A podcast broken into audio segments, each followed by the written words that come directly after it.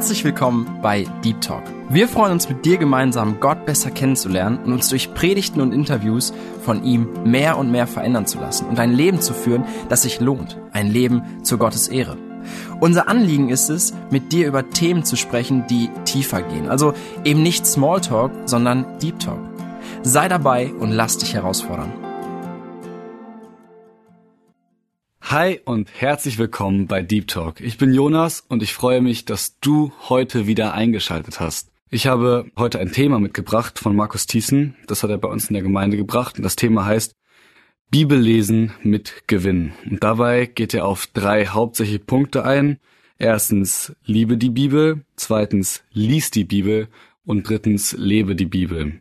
Ich muss ehrlich sagen, dieses Thema war für mich ein großer Segen, weil man sich da immer wieder neu dran erinnern muss und vor allem sich immer neu fokussieren muss, beim Bibellesen wirklich viel Gewinn rauszuziehen. Und ich hoffe, dass ja gerade dieses Thema jetzt besonders für dich ein Segen sein kann und dass du auch so viel daraus nehmen kannst, wie ich es getan habe.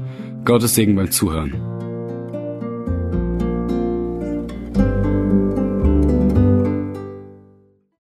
Liebe Gemeinde, ich freue mich heute Morgen bei euch sein zu dürfen.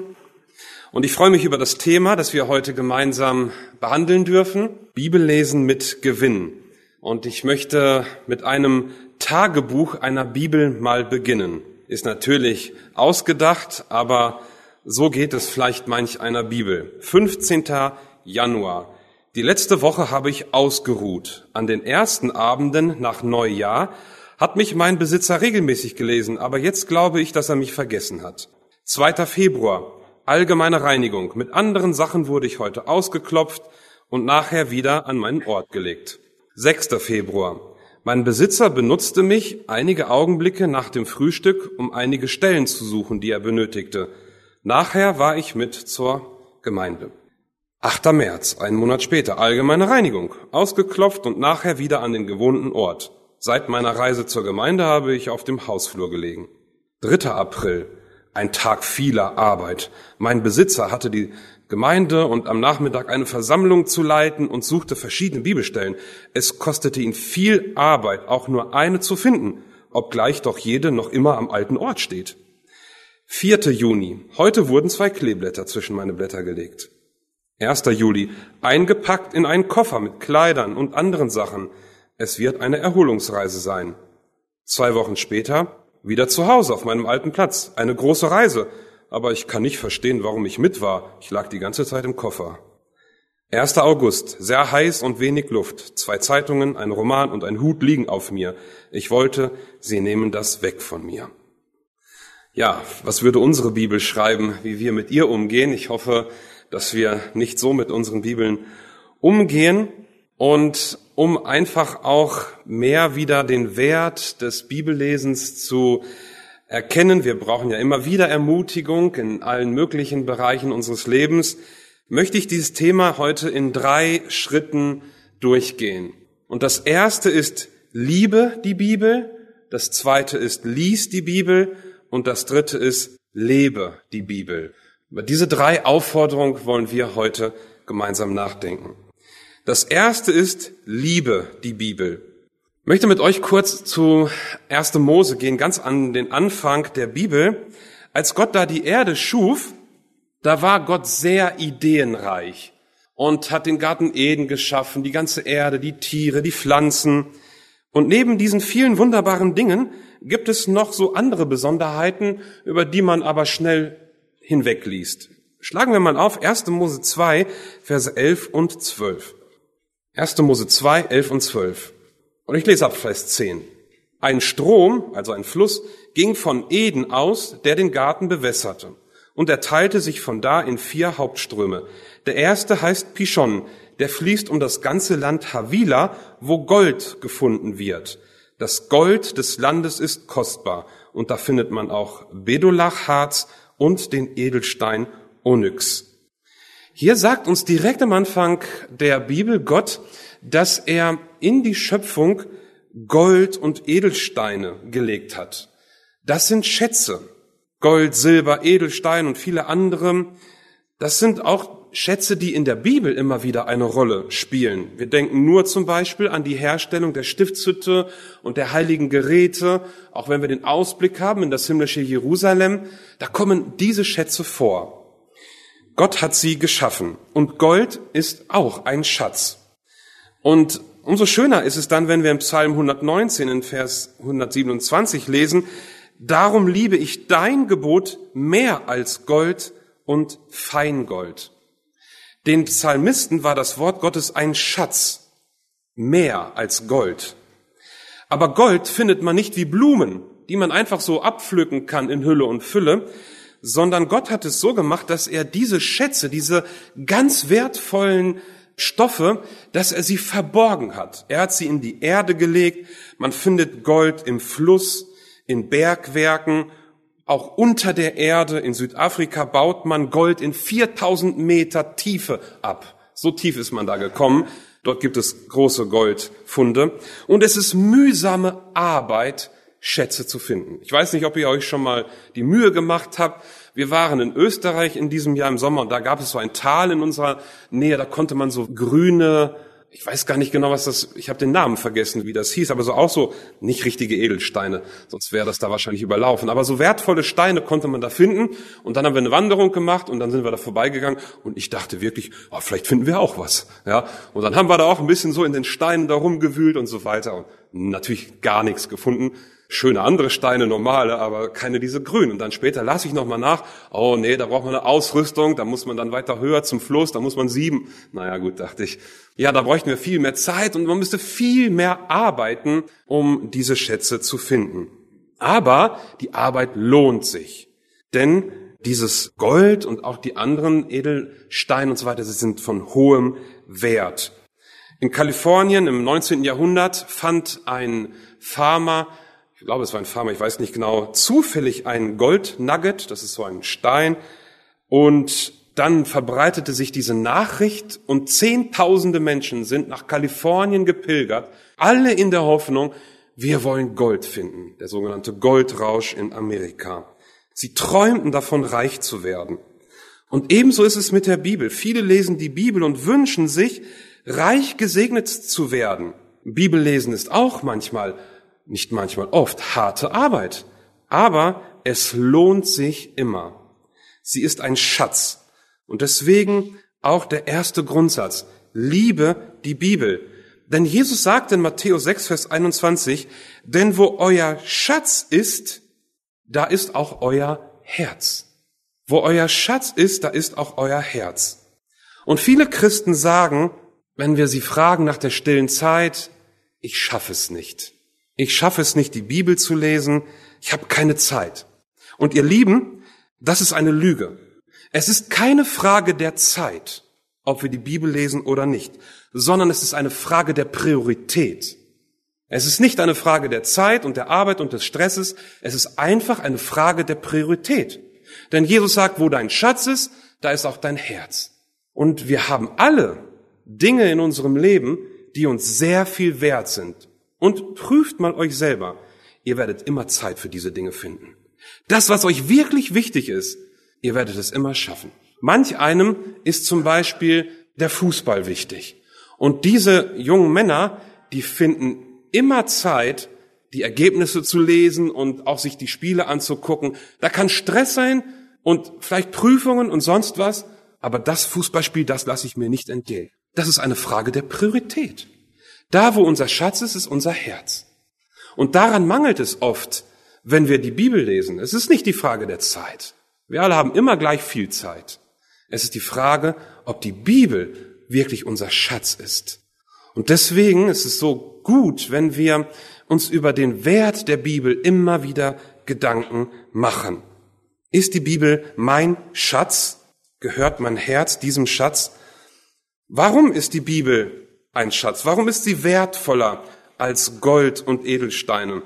Ich möchte drei Antworten auf diese Frage geben, warum die Bibel ein Schatz ist. Und ich denke, das Anliegen ist es, dass wir alle den Wert der Bibel erkennen, den Schatz, den wir in Händen halten dürfen, das Wort Gottes, und dann umso mehr das Wort lieben und es gerne lesen.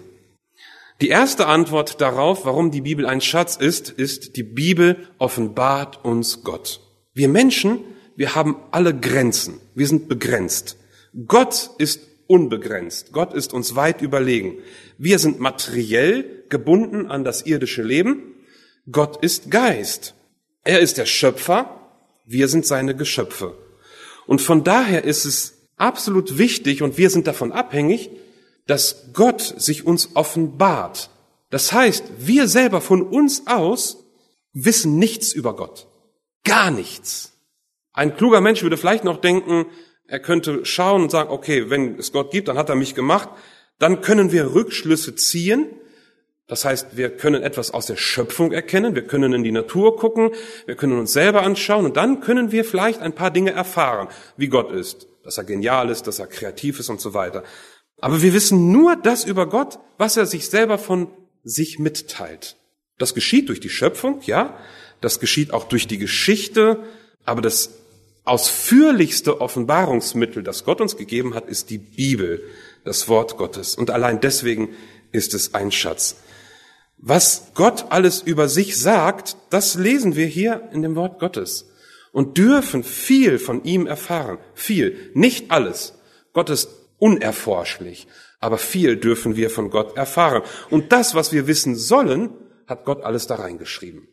Mehr brauchen wir auch nicht wissen. Ich möchte mal eine Stelle lesen aus Jesaja 46. Da spricht Gott über sich. Er offenbart sich ein Stück weit. Schlagt es gerne mit auf. Jesaja 46, die Verse 9 und 10. So beispielhaft vielleicht mal. Da spricht Gott. Denkt an das Frühere von Alters her denn ich bin Gott und sonst keiner, ein Gott, und meinesgleichen gibt es nicht, der ich vorher verkünde, was nachher kommen wird, und längst bevor es geschieht, und sage, mein Plan besteht, und ich tue alles, was mir gefällt. Das ist eine Offenbarung Gottes. Gott ist alleine. Es gibt keinen anderen Gott, keine anderen Götter neben ihm. Und er ist der souveräne Herrscher. Keiner ist ihm gleich. Er weiß, was geschehen wird. Er hat die Kontrolle. Und wie schön, dass wir uns diesem Gott anvertrauen dürfen. Lass uns einen Schritt weitergehen. In Johannes 5, Vers 39 im Neuen Testament, da haben wir eine noch viel größere Offenbarung über Gott. Und das ist Jesus Christus. In Johannes 5, Vers 39 sagt Jesus von sich selber, ihr sucht in den Schriften denn ihr meint, in ihnen ewiges Leben zu haben. Und sie sind es, die Schriften, die Bibel, sie sind es, die von mir Zeugnis geben. Sie sind es, die von mir Zeugnis geben. Die Bibel spricht von Jesus. Jesus ist das Hauptthema der Bibel. Das ist so wichtig, dass wir das wissen. Die Bibel ist nicht in erster Linie ein Buch mit Geboten und Verboten. Die Bibel hat eine Hauptbotschaft und das ist eine Person, Jesus Christus. Und wenn wir die Schriften forschen werden, dann werden wir überall im Alten und im Neuen Testament Jesus Christus finden. Und so wollen wir die Bibel auch lesen, dass wir Jesus Christus finden. Er steht im Zentrum der Botschaft. Jesus ist Mensch geworden, um unter uns zu wohnen und um uns zu erlösen. In Jesus sehen wir den Vater. Gott ist für uns viel näher viel klarer geworden, greifbarer, vielleicht ist das auch ein passender Ausdruck. Wir haben ein viel besseres Bild von Gott bekommen, seit wir Jesus Christus kennen. Und deswegen lohnt es sich so sehr, die Bibel zu erforschen. Die Bibel ist ein Schatz, weil sie uns Gott offenbart. Das Zweite, warum die Bibel ein Schatz ist, Jesus selbst ist das Wort Gottes. Das klingt vielleicht zuerst ein wenig komisch für uns, vielleicht auch ja, was bedeutet das? Jesus selbst ist das Wort. Wir sind ja schon im Johannesevangelium. Gehen wir mal an den Anfang. Kapitel 1, Vers 1. Johannes 1, Vers 1. Im Anfang war das Wort. Und das Wort war bei Gott. Und das Wort war Gott. Das Wort war Gott. Und dann in Vers 14 die Erklärung. Und das Wort wurde Fleisch und wohnte unter uns, und wir sahen seine Herrlichkeit, die Herrlichkeit des eingeborenen Sohnes vom Vater, voller Gnade und Wahrheit. Hier ist davon die Rede, dass das Wort Fleisch, Mensch wurde. Und das ist Jesus Christus. Das Wort wurde Mensch. Jesus hat sich mit seinem Wort so sehr identifiziert, dass er sagt, ich bin das Wort. Alles, was hier drin steht, das bin ich, das entspricht mir, das habe ich gesprochen. Ich habe das gesagt. Ja, das sind meine Worte. Aber es sind nicht nur Worte, das ist sogar ich selber. So sehr verbindet sich Jesus mit diesem Wort. In der Offenbarung 19 ab Vers 11 wird Jesus beschrieben als der König der Könige und Herr aller Herren. Und dann heißt es in Vers 13, er war mit einem Gewand bekleidet, das mit Blut getränkt war. Und sein Name heißt das Wort Gottes. Jesus heißt hier in Offenbarung das Wort Gottes. Jesus ist das Wort. Wenn wir die Bibel lesen, dann haben wir es mit Gott persönlich zu tun. Dann redet Gott. Immer wenn wir die Bibel lesen oder hören, redet Gott. Er spricht dann zu uns. Und das hat die gleiche Qualität, als wenn wir Gott mit einer hörbaren Stimme zu uns reden hören würden. Es hat die gleiche Qualität, als wenn ein Engel erscheinen würde und hier eine Botschaft von Gott weiterbringen würde. Es hat die gleiche Qualität, als wenn einer von den Toten auferstehen würde und uns eine Botschaft von Gott bringen würde. Das alles wäre nicht mehr wert als die Bibel. Die Bibel ist das gesprochene Wort Gottes und er ist das Wort. Vielleicht haben wir das schon mal gemerkt bei der Begebenheit, die Jesus erzählt von dem armen Lazarus und dem reichen Mann wo beide aufwachen, nachdem sie gestorben sind, Lazarus im Schoß Abrahams und der reiche Mann leidet schon Qualen. Und dann merkt er, er kommt hier nicht mehr raus. Und er hat aber noch fünf Brüder auf der Erde. Und er sagt zu Abraham, schick Lazarus, wenn der auferstandene Lazarus von den Toten ihnen die Botschaft bringen würde, dann würden sie Buße tun, dann würden sie umkehren. Und Abraham sagt, nein, sie haben Mose und die Propheten. Wenn sie darauf nicht hören, werden sie auch nicht auf einen Auferstandenen hören. Merken wir, aus Gottes Perspektive ist das Wort Gottes bedeutender vielleicht an der Stelle sogar, als wenn jemand von den Toten auferstehen würde. So ein Gewicht hat das Wort Gottes. Spurgeon, der hatte das verstanden und er erzählte mal, an einem Samstagabend, als ich mich zurückgezogen hatte, um mich auf den Sonntag vorzubereiten, kam ein Herr. Ich habe nie erfahren, wer er war und wollte mit mir sprechen. Er war eine sehr große und wichtige Persönlichkeit. Ja, und so kam die Magd, um mir das zu sagen, dass mich jemand zu sprechen wünsche. Ich schickte sie zurück mit der Botschaft, dass es bei mir die Regel sei, um diese Zeit niemanden zu sprechen. Also er wollte nicht. Dann wurde der Herr draußen dringender und sagte zur Magd, Sagen Sie Herrn Spurgeon, dass ein Diener des Herrn Jesus Christus ihn in wichtigen Angelegenheiten sofort zu sprechen wünsche. Puh, die eingeschüchterte Magd kam wieder zu Spurgeon, aber der Übersender erreichte nicht viel damit. Denn ich gab folgende Antwort, sagte Spurgeon. Sagen Sie ihm, also er spricht zu der Magd, sagen Sie ihm, dass ich gegenwärtig mit seinem Herrn selber zu tun hätte und darum seinen Diener nicht sprechen könne. Ja, haben wir verstanden, wie Spurgeon die Zeit mit Gott gesehen hat? Da kam ein Mensch, auch wenn er ein Diener, ja, es ist aber nur ein Diener, aber jetzt habe ich mit Gott selber zu tun. Ich bin mit ihm im Gespräch, in seiner Gegenwart. Und ihr Lieben, das ist so wichtig, dass uns das bewusst wird. Ist dir das klar, wenn du die Bibel liest, dass du eine Begegnung mit Gott hast? Dass Gott höchstpersönlich zu dir spricht? Manchmal beten wir vor einer Predigt oder vor der stillen Zeit, rede jetzt durch dein Wort zu uns. Das ist nicht ganz richtig. Denn wenn wir es lesen, redet Gott schon. Wir brauchen ihn nicht bitten zu reden. Er tut es schon. Wir müssen vielmehr beten, Herr, schenk, dass wir offene Herzen haben, auf dein Reden zu hören. Das ist das richtige Gebet. Ja. Ich denke, wir wissen, was wir meinen. Wir wollen jetzt nicht verurteilen, wenn so ein Gebet trotzdem kommt. Aber es muss uns deutlich werden, dass wenn wir die Bibel lesen, Gott selber mit uns spricht. Ob es in Chronikbuch ist oder in Dritte Mose oder im Matthäusevangelium. Gott spricht. und er hat uns etwas zu sagen. Und das wollen wir herausfinden und um offene Herzen beten. Also der erste Grund, warum die Bibel ein Schatz ist, weil sie offenbart uns Gott. Und der zweite Grund, Jesus selbst ist das Wort, warum die Bibel ein Schatz ist. Und eine dritte Antwort möchte ich geben. Das Wort Gottes gibt uns alles, was wir brauchen. Gibt es in deinem Leben als Christ eigentlich noch Mängel und Fehler, Sünden, Schwächen, Probleme? Bestimmt.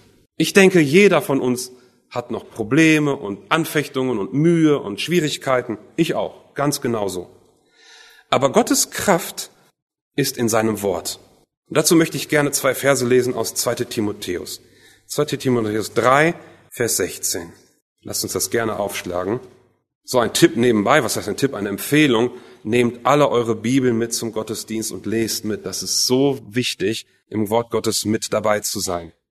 2. Timotheus 3, Vers 16. Denn die ganze Schrift ist von Gott eingegeben und nützlich zur Lehre, zur Überführung, zur Besserung und zur Unterweisung in der Gerechtigkeit, damit der Mensch Gottes vollkommen und zu jedem guten Werk befähigt sei. Das Wort Gottes ist uns gegeben und es korrigiert unser Leben. Es zeigt uns, was Gottes Maßstäbe sind. Es zeigt uns, wo wir dem Wort Gottes nicht entsprechen, wo wir Veränderung brauchen. Es zeigt uns aber auch, wie Gott uns dahin bringt, ein verändertes Leben zu führen. Er verändert uns durch das Wort Gottes. Er sagt ja nicht nur, was falsch ist, sondern er gibt uns auch die Verheißungen, wie unser Leben als Kind Gottes anders werden kann. Und dann, heißt es in Vers 17, ist das Wort Gottes gegeben, damit der Mensch Gottes vollkommen sei. Vollkommen sei. Dieses Wort vollkommen sein bedeutet nicht sündlos. Das klappt bis zum Tod nicht, sündlos zu sein. Das werden wir erst im Himmel haben. Dann haben wir einen neuen Leib, einen verwandelten Leib, und dann sind wir fähig, auch ohne Sünde zu leben. Aber solange wir in dem alten Fleisch leben, wird das nie klappen. Wer sagt, er ist ohne Sünde, der lügt, sagt 1. Johannes. Was ist denn damit dann sonst gemeint hier, wenn hier steht, das Wort Gottes macht uns vollkommen? Vollkommen hier bedeutet, alle Lebensbereiche unter die Herrschaft Gottes zu bringen und darin zu wachsen. Dass mein ganzes Leben Gott gehört. Und jeden Bereich meines Lebens habe ich Gott abgegeben. Gott hat die vollkommene Herrschaft über mich. Er darf in jedem meiner Lebensbereiche bestimmen. Ob es die Ehe ist, ob es mein Charakter ist, der Umgang mit meiner Zeit, der Umgang mit den Medien und vieles, vieles mehr.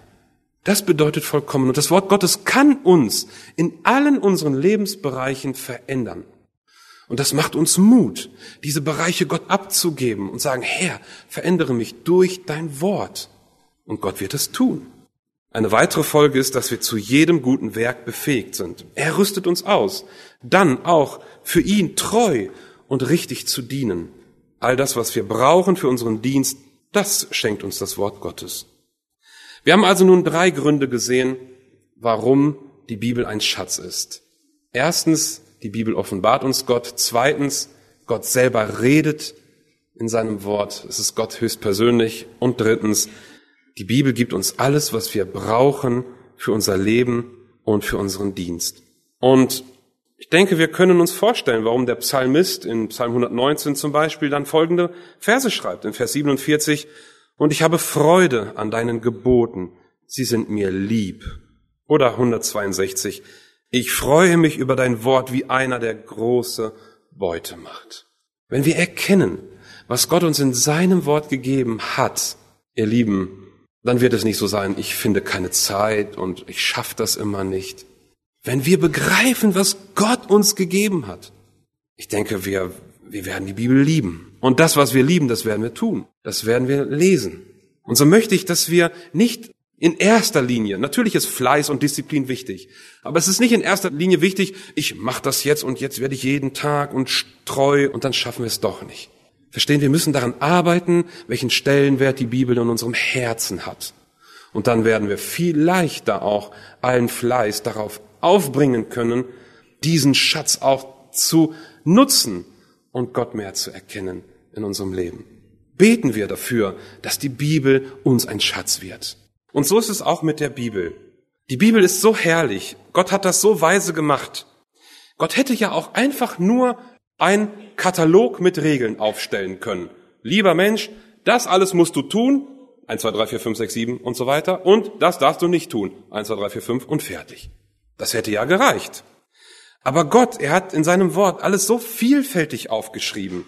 Er hat Geschichtstexte genommen, die uns reinnehmen in, in das Leben von einem Volk Israel zum Beispiel, in das Leben von einzelnen Personen. Er hat Poesie verwendet in den Psalmen, im Buch Hiob. Er hat verschiedene Reden, verschiedene Gespräche, verschiedene Erlebnisse in Briefen und in den alttestamentlichen Geschichtsbüchern reingeschrieben. Er hat Prophetie und jeder kann daraus etwas mitnehmen. Kinder können die Bibel lesen und Dinge verstehen. Erwachsene können es auch. Und selbst Gelehrte kommen nicht zum Ende, die Bibel ganz zu erforschen. Ob jung im Glauben oder schon gereift und egal zu welcher Zeit und an welchem Ort. Aber es ist wie in einem Bergwerk. Die richtigen Schätze, die liegen im Inneren. Man muss hacken und graben und je tiefer man kommt, umso größere Schätze liegen darin verborgen. Man braucht eine gute Ausrüstung, man braucht einen Plan. Wie soll ich jetzt vorgehen? Und manch einer vielleicht, der vielleicht auch noch nicht so lange im Glauben ist, der denkt vielleicht auch, ja, wie soll ich die Bibel lesen? Wie, wie kann ich das so machen, dass ich da auch etwas rausziehen kann? Dass ich da wirklich auch forsche, so wie es immer gesagt wird. Ich möchte jetzt ein paar Grundsätze aufzeigen und das ist sehr praktisch und das erste ist, lies die Bibel täglich und fortlaufend. Ich möchte jetzt immer wieder aus dem Psalm 119 lesen. Das Psalm 119 ist ja ein Psalm, der längste in der Bibel, das längste Kapitel in der Bibel. Und das ist eine wahre Fundgrube an Goldstücken, denn es spricht in jedem Vers über das Wort Gott, in fast jedem Vers über das Wort Gottes. Und ich habe jetzt einfach in der Vorbereitung auch nochmal den ganzen Psalm so durchgelesen und zu schauen, was sagt denn dieser Psalm 119 zu unserem Bibellesen und eine Fülle von guten Informationen, Ratschlägen von Gott finden wir dort. Also wer sich damit beschäftigen möchte, mit dieser Frage dran zu gehen, wie lese ich die Bibel mit Gewinn, so kann man mal anfangen, Psalm 119 durchzuarbeiten. Da steht in Vers 97, wie habe ich dein Gesetz so lieb, täglich denke ich darüber nach. Täglich. Ist so wichtig, dass wir mit Gott täglich Gemeinschaft haben. Dass wir täglich die Bibel lesen. Am besten morgens, um mit dem Herrn in den Tag zu starten. Da sind noch unsere Gedanken nicht verbraucht und die ganzen Sorgen des Alltags noch nicht angekommen. Oft zumindest noch nicht. Und so können wir mit Gott starten. Aber es gibt kein Gesetz. Auch am Abend kann es sehr wertvoll sein. Und manche haben am Nachmittag eine gute freie Zeit und dann ist das auch in Ordnung. Jesus sagt aber in Johannes 15, Vers 5, dass wir mit ihm verbunden sein sollen. Denn ohne ihn können wir nichts tun. Wir brauchen die Verbindung zu Jesus, sonst können wir ohne ihn nichts tun. Und ihr Lieben, wenn die Gemeinschaft mit dem Herrn vernachlässigt wird, wird immer unsere geistliche Kraft nachlassen. Immer. Das ist ein Gesetz, eine Gesetzmäßigkeit. Sind wir mit Jesus nicht verbunden, können wir nichts tun. Dann brauchen wir uns nicht zu wundern, wenn wir in den Versuchungen erliegen. Dann brauchen wir uns nicht zu wundern, wenn unsere schlechten Charakterzüge zum Ausbruch kommen und so weiter. Ohne die Gemeinschaft mit Gott können wir nichts tun. Und ein wesentlicher Bestandteil der Gemeinschaft mit unserem Herrn Jesus ist die Bibel. Denn dort redet Gott zu uns. Er spricht zu uns. Und das brauchen wir. Das brauchen wir täglich, immer. In Gott bleiben. Ich hatte vor einigen Jahren schon mal selber festgestellt bei mir, ich lese morgens die Bibel und dann so in der Mittagspause habe ich mal überlegt, was habe ich heute Morgen gelesen? Und mir fiel es nicht mehr ein. Vielleicht kennt ihr das auch. Man liest zwar etwas, aber dann am Tag denkt man einfach nicht mehr dran. Und ich dachte, das gibt's doch nicht. Warum kann ich mir das nicht merken? Und dann habe ich überlegt, wie kann man das ändern? Wie kann ich das so machen, so lesen, dass ich das noch am Tage behalte und immer wieder darüber nachdenke? So wie der Psalmist es hier sagt. Ich denke täglich darüber nach. Und ich glaube, es gibt verschiedene Möglichkeiten. Wie ich das gemacht habe, ist, ich habe mir die wichtigsten Sachen auf einen kleinen Zettel geschrieben. So mit ein paar Stichworten, dass ich sofort wusste, was ich gelesen habe. Und habe diesen Zettel in die Tasche gesteckt. Und auf Arbeit musste ich oft meinen Schlüssel nehmen. Und immer wenn ich mit der Hand in die Tasche ging, war da wäre der Zettel da. Ah ja, und dann habe ich immer, immer überlegt, was habe ich gelesen? Und das hat mich trainiert. Ich habe mein Denken trainiert an der Stelle. Und wenn ich es nicht wusste, ja, dann konnte ich den Zettel gerade rausnehmen. Ach ja, das war's. Ne? Und dann wieder reinstecken und dann ist man vielleicht auf dem Gang, vielleicht hat man fünf Minuten oder so. Und dann kann man darüber nachdenken. Und irgendwann merkte ich, ich brauche den Zettel nicht mehr. Das, das Denken, unser Denken kann sich trainieren. Und das ist ganz wichtig. Manche sagen, ich kann das nicht. Ihr Lieben, doch, unser Denken in unserem Gehirn steckt viel mehr Möglichkeit, als wir oft glauben. Gott hat uns mit einem unglaublich wunderbaren Gehirn ausgestattet. Und wir können Denken trainieren. Und das ist ein ganz wichtiger Grundsatz, dass wir uns da nicht betrügen lassen. Ich kann das nicht. Doch, wir können. Wir müssen nur Wege finden, uns dahin zu bringen, uns selber das anzueignen. Und so kann dann auch die Bibel jeden Tag in unserem, in unserem Denken präsent sein. Und bitte lest ganze Bibelbücher in einem. Manche machen das so, nach dem Zufallsprinzip. Heute mal da ein Abschnitt und morgen da, heute in 1. Mose, morgen Offenbarung und übermorgen in Lukas. Das ist, hat folgenden Nachteil. Wir kriegen immer nur so Häppchen, immer aus dem Zusammenhang gerissen. Jedes Bibelbuch hat eine bestimmte Botschaft und die müssen wir erkennen. Und die Verse da drin, die Abschnitte, gehören in die Gesamtbotschaft des Bibelbuches. Und das ist ein Problem, wenn wir die Bibel nur selektiv lesen, immer nur die Häppchen rausgreifen. Das passt nicht, das ist nicht richtig.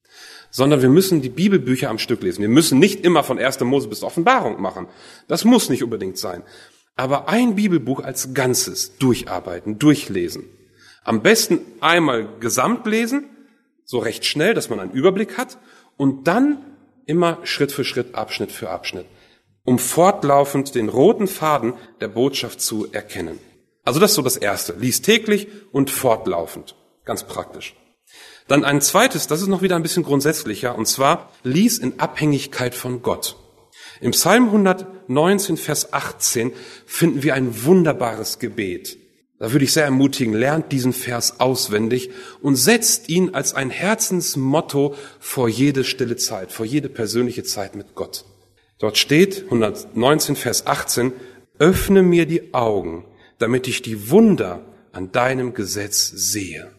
Das ist ein gutes Gebet. Öffne mir die Augen, damit ich die Wunder an deinem Gesetz sehe. Ihr Lieben, einfach nur Buchstaben, Worte und Sätze lesen zu können, das ist eine Sache.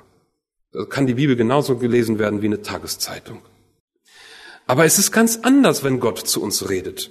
Was möchte Gott mir durch dieses Wort sagen, was ich heute lese. Und der Psalmist wusste, ich brauche dazu die Hilfe Gottes. Ich bin ja ein Sünder durch und durch. Ich weiß von mir aus selber nicht, was Gott sagt und wie er es meint. Ich brauche Hilfe dazu. Gottes Hilfe. Paulus erklärt uns das, wir haben nicht die Zeit, das zu lesen. Paulus erklärt uns das in 1. Korinther 2. Dort schreibt er nämlich, kein Mensch weiß, was ich denke. Gar nicht. Und keiner von euch weiß das, was ich denke. Ihr wisst es nur dann, wenn ich es euch sage. Ja? Wenn ich es euch mitteile. Wir alle wissen nicht, was Gott denkt. Es sei denn, er sagt uns das. Er lässt uns das wissen. Und das ist die Aufgabe des Heiligen Geistes. Das tut der Heilige Geist in unserem Leben. Und deswegen brauchen wir Gott, wenn wir die Bibel lesen. Er muss uns sein Wort auftun. Er lässt uns verstehen, wie meint Gott das. Und es gibt zum Beispiel Theologieprofessoren, habe ich mal von der Zeit einen Artikel gelesen, von einem ganz gebildeten Theologieprofessor. Ich gehe davon fest aus, er war nicht wiedergeboren. Was der da für einen Müll über die Bibel geschrieben hat, da packst du dir einen Kopf. Ja, hoch studiert, aber legt die Bibel aus wie einer, der keine Ahnung hat, wie ein Blinder von der Farbe. Das braucht uns nicht zu wundern, weil er hat den Geist Gottes nicht. Er hat, er kann nicht wissen, wie Gott das gemeint hat, was er in seinem Wort geschrieben hat. Aber die Kinder Gottes, die den Heiligen Geist haben, die dürfen das. Und der Heilige Geist, er weiß ja, wie Gott ist. Er selber ist Gott. Und er wird es uns in unserem Leben mitteilen. Ich brauche also unbedingt die Hilfe Gottes, um das Wort Gottes zu verstehen. Und das ist so schön, dass Gott selber, der Heilige Geist, in unserem Leben wohnt. Er ist in den Kindern Gottes, in den Herzen. Und er möchte uns das Wort Gottes auftun, dass wir es recht verstehen, dass wir erkennen, was hat Gott mir hier zu sagen? Und er leitet uns in alle Wahrheit. Und dafür dürfen wir beten. Öffne mir die Augen, dass ich die Wunder an deinem Gesetz sehe. Ein wunderschönes Gebet. Nicht als Formel beten, sondern als Herzenswunsch. Und jetzt möchte ich ein paar praktische Tipps geben, wie wir die Bibel lesen können, mit Gewinn. Ein wichtiger Grundsatz ist, beobachte. Beobachte, ja. Ein geübter Goldsucher, wenn der in einem Bergwerk arbeitet oder im Fluss, der wird Auffälligkeiten im Boden, im Fluss, im Gestein schnell entdecken, weil er ein geübtes Auge hat, weil er gelernt hat zu beobachten. Man kann beobachten trainieren. Wir müssen lernen, die Bibel zu beobachten. Ja, man könnte sagen, wir sollen so richtige Detektive sein, wenn wir die Bibel lesen. Gott hat uns etwas zu sagen. Und wisst ihr, kein einziges Wort, kein einziges Detail, das Gott geschrieben hat, ist unwichtig. Kein einziges Wort in der Bibel ist unwichtig. Mit jedem Wort hat Gott etwas beabsichtigt. Er hat es alles so niedergeschrieben in seiner Allweisheit, dass wir daraus etwas lernen sollen. Aber er fordert uns auch heraus, diese Schätze zu entdecken. Beobachten bedeutet erstmal, die Fakten zusammenzutragen. Nicht schon immer gleich zuerst die Frage stellen, was soll ich jetzt lernen? Das ist eigentlich erst der letzte Schritt. Vorher müssen wir beobachten. Was sagt der Text? Worüber gibt uns das Informationen? Was lernen wir hier? Hilfreich ist, wenn man einen Block und einen Stift hat, um sich diese Notizen zu machen. Lies den Text so, als ob du ihn zum ersten Mal liest. Texte, bei denen wir sagen, ach, den kenne ich ja schon, wenn wir mit so einer Haltung drangehen, dann nehmen wir meistens nichts mit. Um gut zu beobachten, helfen gute Fragen. Und jetzt möchte ich uns sechs Fragen zeigen, das sind die sogenannten sechs W-Fragen, die lassen sich sehr gut merken und wenn man die konsequent stellt an einen Bibeltext, dann kommt man schon sehr weit. Dann hilft einem das sehr, den Text zu beobachten. Ich habe das auch eine Zeit lang gemacht, dass ich ganz konsequent immer diese Fragen gestellt habe an den Text. Und manchmal denkt man, na, das ist aber irgendwie so leicht oder ist das das wirklich wert? Aber wenn man das mal über einen längeren Zeitraum konsequent macht, wird man auf einmal merken, wie einem das hilft, Dinge zu erkennen, die man so beim ersten Lesen, beim oberflächlichen Lesen gar nicht erkennt so schnell. Weil diese Fragen uns helfen. Diese Fragen sind nur ein Hilfsmittel. Sie sind nicht ein biblisches Gebot, ja, aber sie können helfen und man kann schon sehr weit mit ihnen kommen. Die erste Frage, die erste W-Frage von sechs ist, wer? Wer sind die Personen, um die es hier geht in diesem Abschnitt. Erstes immer, wer ist hier gemeint, wenn von Gott die Rede ist? Ist hier vielleicht Jesus gemeint oder der Heilige Geist? Warum gibt es genau diese Bezeichnung gerade? Jesus hat sehr viele Titel im Neuen Testament zum Beispiel. Warum ist dieser Titel hier verwendet? Aber auch, wer sind die Menschen, die hier vorkommen? Was wird über diese Personen gesagt? Und man kann dann Biografien zusammentragen. Das ist sehr wichtig zu untersuchen, was die gesamte Schrift über diese Person sagt. Mal ein Beispiel. Jakobus, der Halbbruder von Jesus, hat den Jakobusbrief geschrieben. Und wenn ich jetzt mal fragen würde, was wisst ihr alles über diesen Jakobus, dann würde man ein paar Informationen bekommen, aber so richtig viel wissen die meisten eigentlich gar nicht über ihn. Aber wenn man die Bibel aufmerksam liest, dann wird man ganz schön viel über diesen Jakobus herausfinden. In den Evangelien glaubte Jakobus noch nicht an seinen Halbbruder Jesus. Nein, im Gegenteil, er provoziert ihn sogar.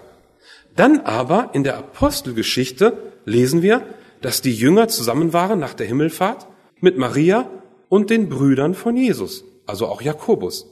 Und dann fragt man sich, hä, was ist denn da passiert? Im Evangelium hat er Jesus abgelehnt und Apostelgeschichte ist er bei den Jüngern im Gebet vereint. Wie, wie passt das zusammen? In den Evangelien steht nichts darüber. Die Antwort gibt uns der erste Korintherbrief. In Kapitel 15 steht nämlich, dass der auferstandene Herr Jesus dem Jakobus erschienen ist. Und daraus können wir schließen, oh, da gab es eine Begegnung und Jakobus durfte den auferstandenen Jesus sehen. Und das muss zu seiner Bekehrung geführt haben, denn danach schloss er sich den Jüngern an, innerhalb kurzer Zeit.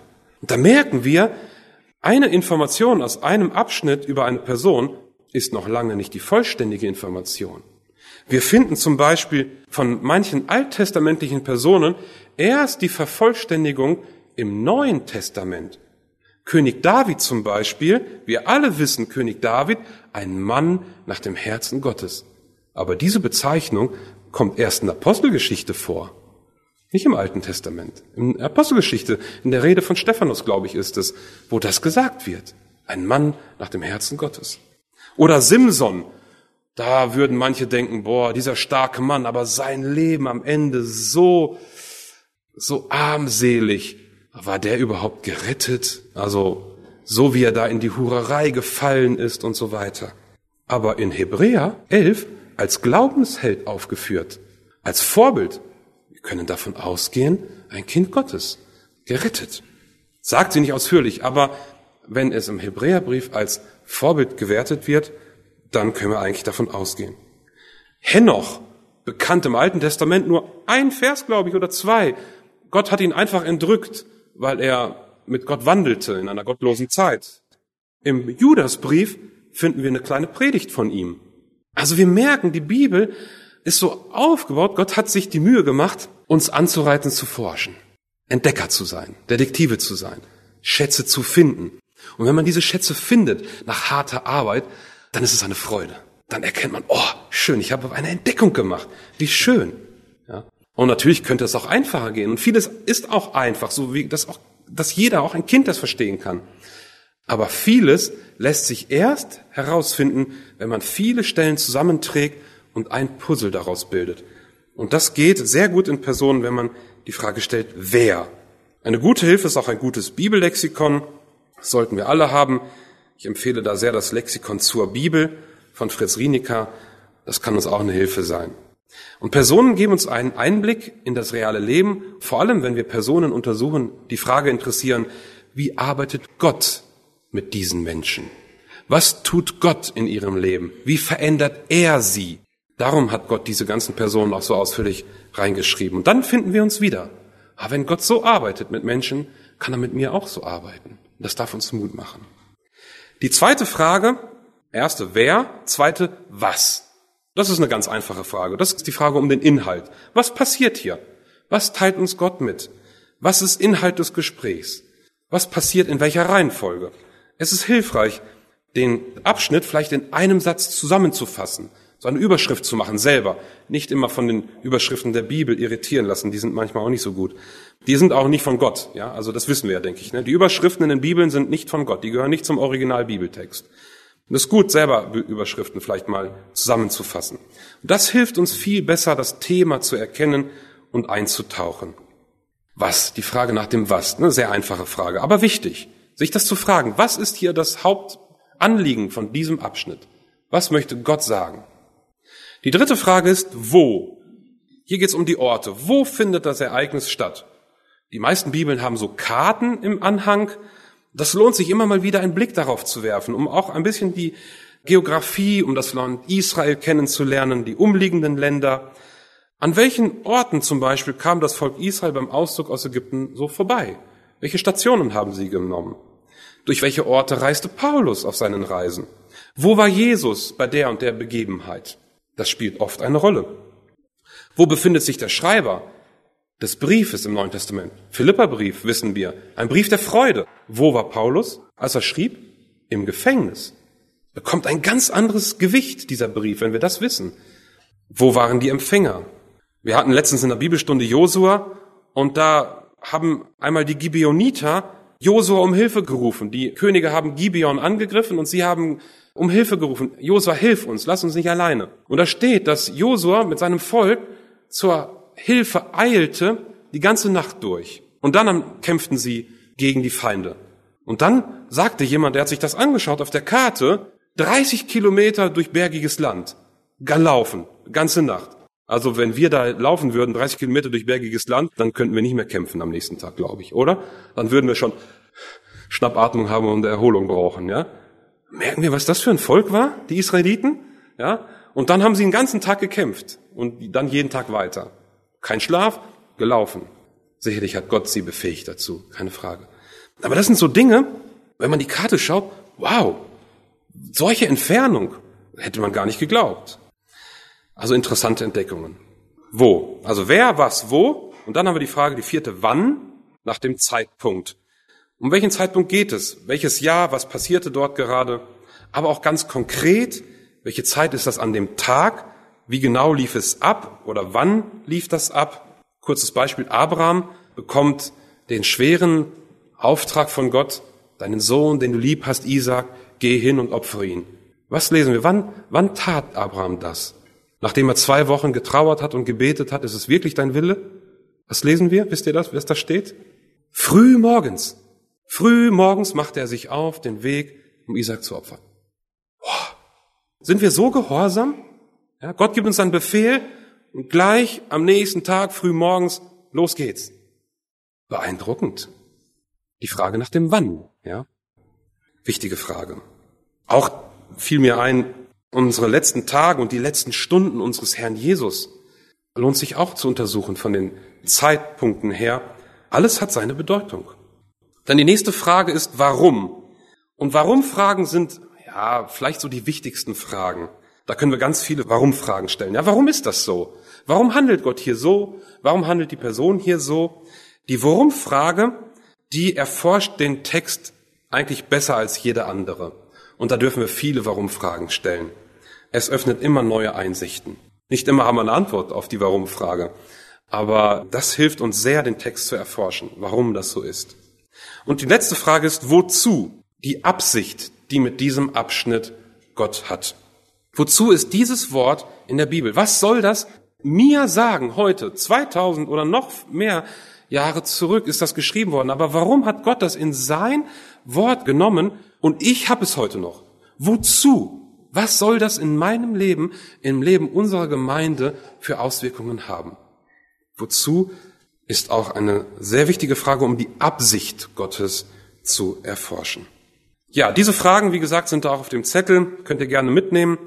Und das lohnt sich vielleicht auch mal in der Familienandacht, das zu machen und auch die Kinder vielleicht ein bisschen mehr zu begeistern für den Text. Diese Fragen sind ja nicht so schwer.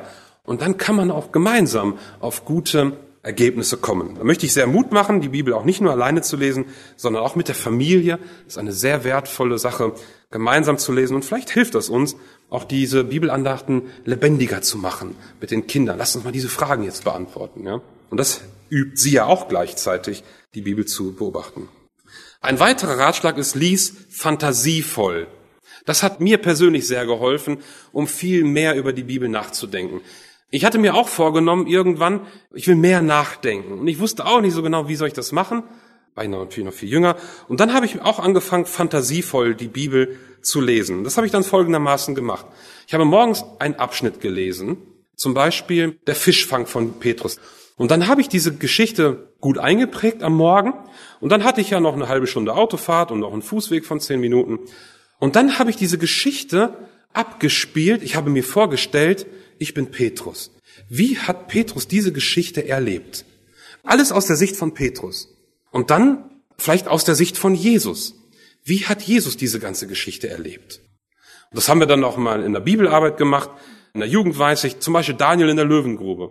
Dann habe ich mir die ganze Geschichte einmal durchgespielt aus der Sicht von Daniel. Wie ist es ihm gegangen? Welche Kämpfe hat er? Was für Grundsätze hatte er? Und dann alles aus der Sicht des Königs der ja erstmal geschmeichelt war und später dann aber uh, entdeckte, was habe ich da getan? Oder aus der Sicht eines Löwen vielleicht, ja? Das muss ja auch komisch gewesen sein, ja? Knochender Magen, ich habe Hunger, den wollen wir fressen. Geht nicht, kriegt mein Mund nicht auf, ja? Das ist natürlich Fantasie, klar. Aber versteht ja so, und dann merkt man auf einmal, boah, wenn man das aus der Sicht mal betrachtet, dann wird das ganz anders auf einmal, diese ganze Begebenheit. Also fantasievoll lesen. Das kann sehr hilfreich sein, sich in die damalige Situation hinein versetzen, auch mal mitnehmen, die Kinder, ja, sich das mal vorzustellen, die zehn Plagen zum Beispiel, wie muss das gewesen sein, wann überall Frösche waren, ja. Du willst ins Bett, deckst die Decke auf, Frösche, boah, ne? Oder du gehst zu deinem Brotkorb, willst ein Brot rausnehmen, machst auf, boah, zwei Frösche, boah, ja. Kühlschrank auf, Frösche, boah, ja. Überall Frösche, ja. Das, das eklig, furchtbar, ja. Und so müssen wir vielleicht auch uns mal wirklich vorstellen, wie war das da damals? Was bedeutet das für die Menschen?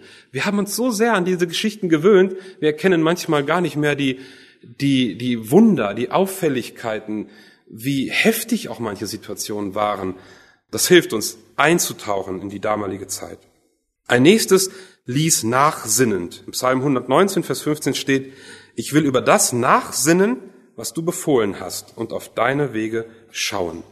Das bedeutet immer wieder über den Text nachdenken. Nachdenken. Immer wieder nachdenken. Das kann man trainieren. Im Auto, auf Spaziergängen, in Unterhaltungen, im Wartezimmer. Das kann man trainieren. Nachdenken. Nachsinnen. Das ist genauso wie ein Goldgräber, der geht nicht in die Höhle. Ach, kein Gold. Tschüss. Nein, er muss eine Hacke nehmen und draufhauen und nochmal und nochmal und nochmal. Und irgendwann lösen sich die Steine und dann schimmert auf einmal das Gold dadurch. Und das ist Nachdenken. Nachdenken ist Arbeit. Aber durch Nachdenken entfernen wir die Steine und kommen mehr und mehr zu den Kerngedanken, zu den Herzensabsichten Gottes, zu den Gedanken Gottes, die er uns durch dieses Wort mitgibt. Und das geht nicht, wenn man den Text einmal gelesen hat, zumacht und weggeht. Das geschieht, indem man darüber nachsinnt. Gott zu erkennen. Geben wir uns nicht zu schnell mit der ersten Erkenntnis zufrieden. Es geht immer noch tiefer. Dort liegen die größeren Schätze. Und jedes Wort kann immer noch weitergehen. Und lass uns das mal konsequent machen. Wir werden merken, wie tief wir kommen. Das ist schon erstaunlich. Was ist Gott wichtig, wenn er dieses Wort geschrieben hat? Was ist sein Herzensanliegen? Da wollen wir immer drüber nachdenken. Und erst nach dem Beobachten, dann kommen wir zu den nächsten Schritten. Was bedeutet dieser Text für uns Christen heute? Was bedeutet er für mich? Wie kann ich das praktisch ausleben? Das sind dann die Fragen, die wir uns als letztes stellen dürfen. Herr, was hast du mir zu sagen? Und so manch eine Wahrheit wird viel deutlicher, viel klarer für uns sein, wenn wir gut beobachtet und gut nachgedacht haben. Als letzten Punkt, den wir uns heute vorgenommen haben, das erste war ja, liebe die Bibel, das zweite, lies die Bibel und das dritte, lebe die Bibel. Das möchte ich jetzt nur recht kurz machen. Ich denke, das ist uns auch klar. Stellen wir uns mal vor, da ist so ein Goldgräber und er findet so ein richtiges Goldstück, so ein großes, handgroß und jetzt freut er sich natürlich. Aber was wird er machen? Wird er das zu Hause vergraben und dann nur alle paar Monate mal rausholen und sich freuen und wieder vergraben? Dafür hat man doch kein Gold gesucht. Nein, mit dem Gold muss man investieren, damit handeln, es einsetzen, damit man weiterkommt.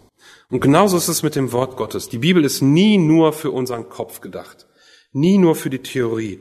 Sie soll eingesetzt werden. Ich möchte kurz drei Aspekte nennen. Das erste ist, nimm die Haltung des Gehorsams ein. Psalm 119, Vers 4.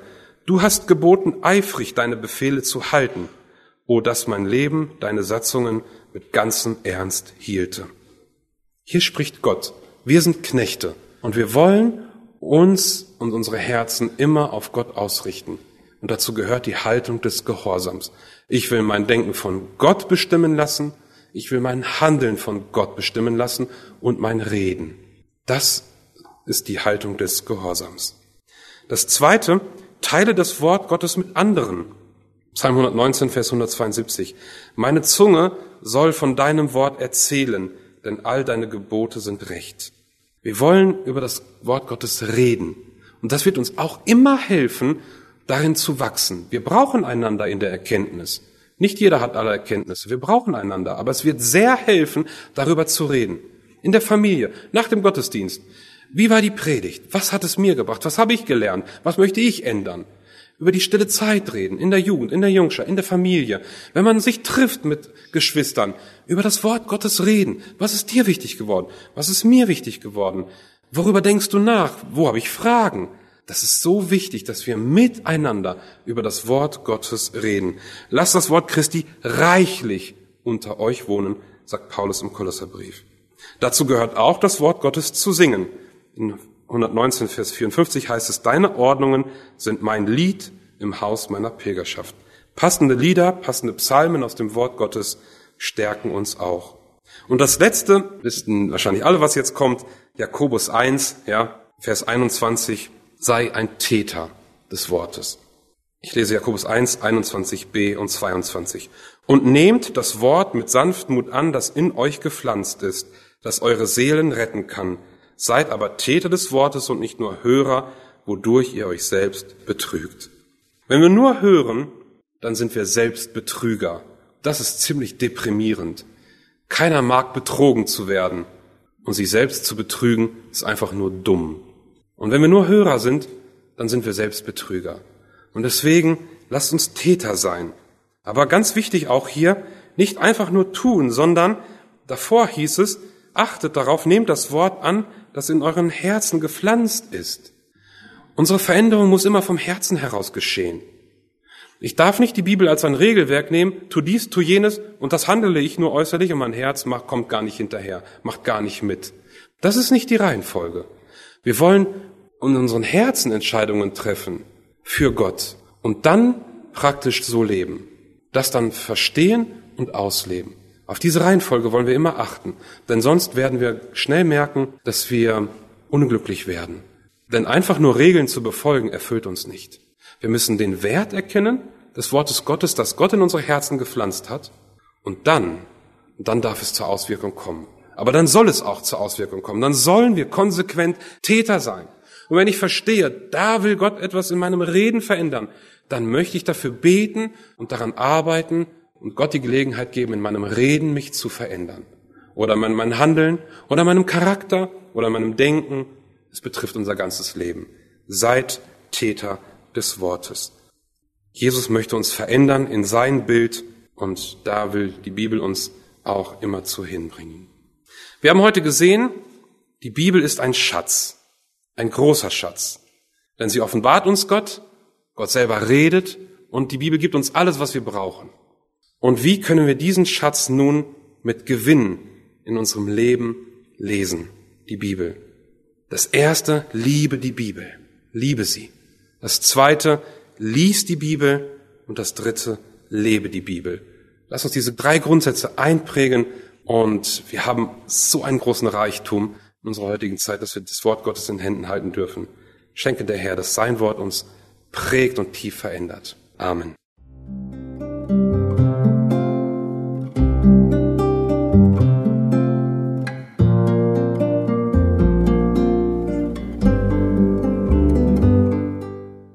Das war's auch schon mit der Sendung von heute. Ich muss ehrlich sagen, ich bewundere Gott dafür, wie er Menschen einfach mit Gaben ausstattet, solche Themen halten zu können und vor allem auch die Zuhörer so dazu zu begeistern, jetzt selber auch anzufangen, das Bibelstudium noch ernster zu nehmen. Als ich das Thema gehört hatte das erste Mal, dann, ich konnte eigentlich praktisch gar nicht anders. Mich hat das so begeistert. Ich war so im Flow. Ich wollte einfach nur die Bibel lesen und studieren. Und wenn du jetzt auch diesen Gedanken hast, dann tu es. Lass dich nicht vom Teufel davon abbringen, sondern fang an zu lesen und zu studieren und lerne Gott weiter kennen in seinem Wort. Ansonsten wünsche ich dir wirklich Gottes Segen bei der Umsetzung von diesem Thema und vor allem Gottes Segen beim Bibellesen. Bis zum nächsten Mal. Ciao.